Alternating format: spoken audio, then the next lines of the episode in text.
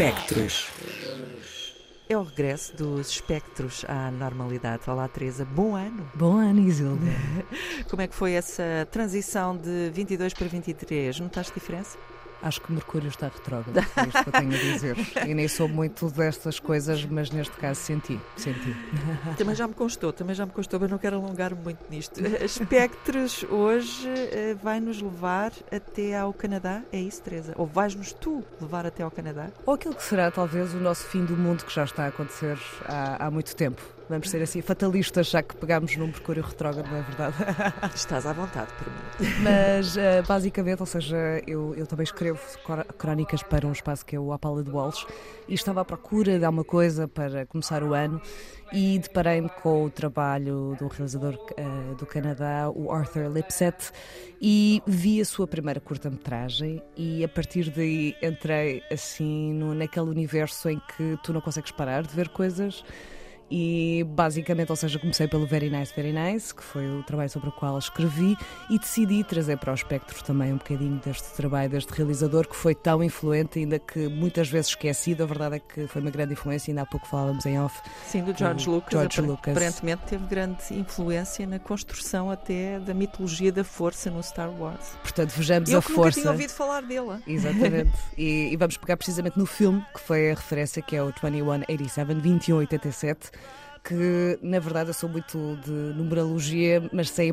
procurar propriamente significados e acho que não se deve pegar pelo número propriamente. O que o número nos quer dizer é um pouco como aquilo que temos no cartão de cidadão, não é? Ou seja, somos de certa forma rotulados e estamos todos numerados de alguma forma dentro desta sociedade.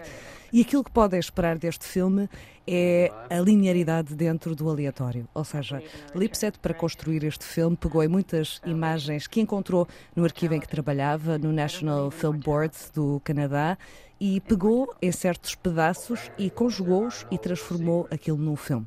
Ou seja, aquilo que nós eh, conhecemos como filme colagem com o trabalho em found footage, ou seja, imagens que originalmente não queriam dizer aquilo que Lipset nos quer dizer, mas que ele as monta basicamente para nos dar esse novo significado sobre as imagens.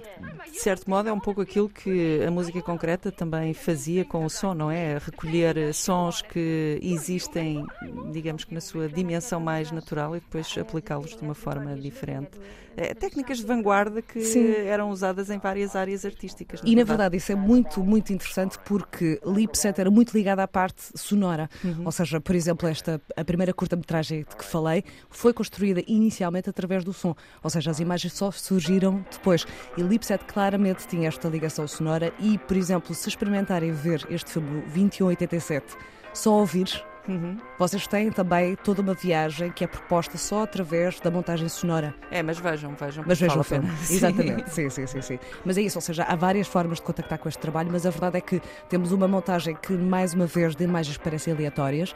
Temos desde uma caveira inicial que nos transporta para uma certa ideia de morte, de falência e que de seguida vamos, confrontando, vamos ser confrontados com imagens do banal de pessoas que desconhecemos, que Lipset desconhecia, mas que na verdade verdade, nos ajudam a compor também aquilo que é a mancha do social, que está sempre, de certa forma, também a, a ser influenciado por uma ideia daquilo que nós queremos além de nós próprios.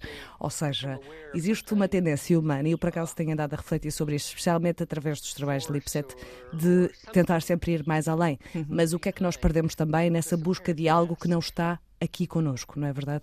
E pensando sempre nesta ideia daquilo que era o passado a projetar o futuro, nós sempre pensávamos em ideias de futuro que eram separadas de nós, não é? Ou seja, uhum. algo como carros flutuantes e tudo mais. E as mudanças que têm acontecido na sociedade, na verdade, acontecem muito também dentro de nós, ou seja, não estamos assim tão longe daquilo que era, mas a verdade é que estamos completamente longe e as, as pequenas diferenças são as grandes diferenças, na verdade.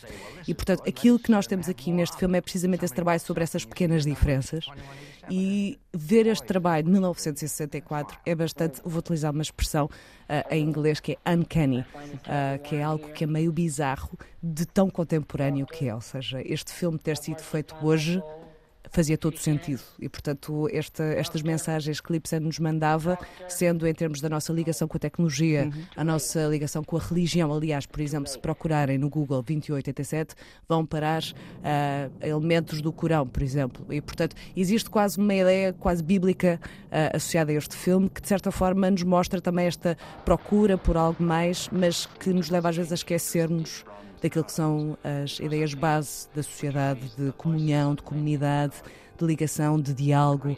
E sinto que estas imagens desconectadas criam esse diálogo connosco e Lipset pensava claramente nessa parte dos espectadores, ou seja, as outras pessoas que vão estar a ver este filme. Ele era muito direto, sendo indireto, não é? Ou seja, temos muitos elementos sonoros que nos propõem depois esta alteração das imagens de, ok, como é que nós podemos construir comunidade, como é que podemos construir sociedade, quando na verdade se sente uma certa tragédia da falência que, sinceramente, é muito desesperançosa. Ou seja, não sentimos grande esperança e, e Lipset tinha vários uh, problemas ao nível psiquiátrico e tinha uma grave depressão e foi depois diagnosticado com esquizofrenia e a verdade é que se sente essa, essa falta de esperança, apesar de termos sempre pessoas a olhar para um infinito que não é daqui. E, portanto, acho que, acho sinceramente que este filme, ou seja, não tendo esperança, é realmente uma boa forma de, de nos contactarmos também com aquilo que é o nosso presente, olhando para estas imagens do passado, do consumo, da nossa necessidade de constante velocidade de consumo, de estarmos dentro desta rede uh, do sistema capitalista que, de certa forma, também nos obriga a estar tão desligados daquilo que é o nosso presente, tão apontados para aquilo que será o futuro, projetando tudo para fora de nós, quando na verdade temos também que olhar para dentro de nós e para aqueles que nos rodeiam. Eu acho que este filme é uma boa proposta para isso. Deep, deep, Teresa. Profundo.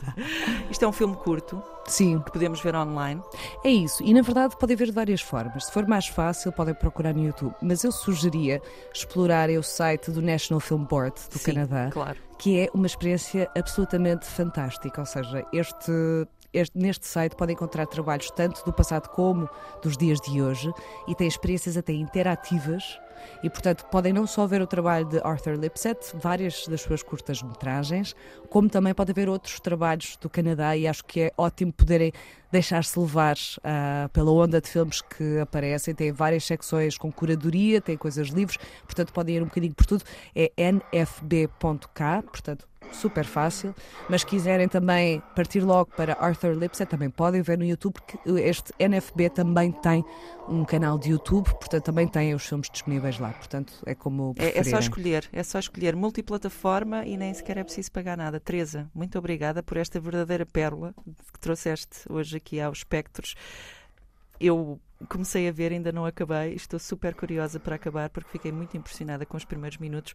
Conto contigo na próxima semana, Teresa, com mais espectros. É isso. Até Beijinhos.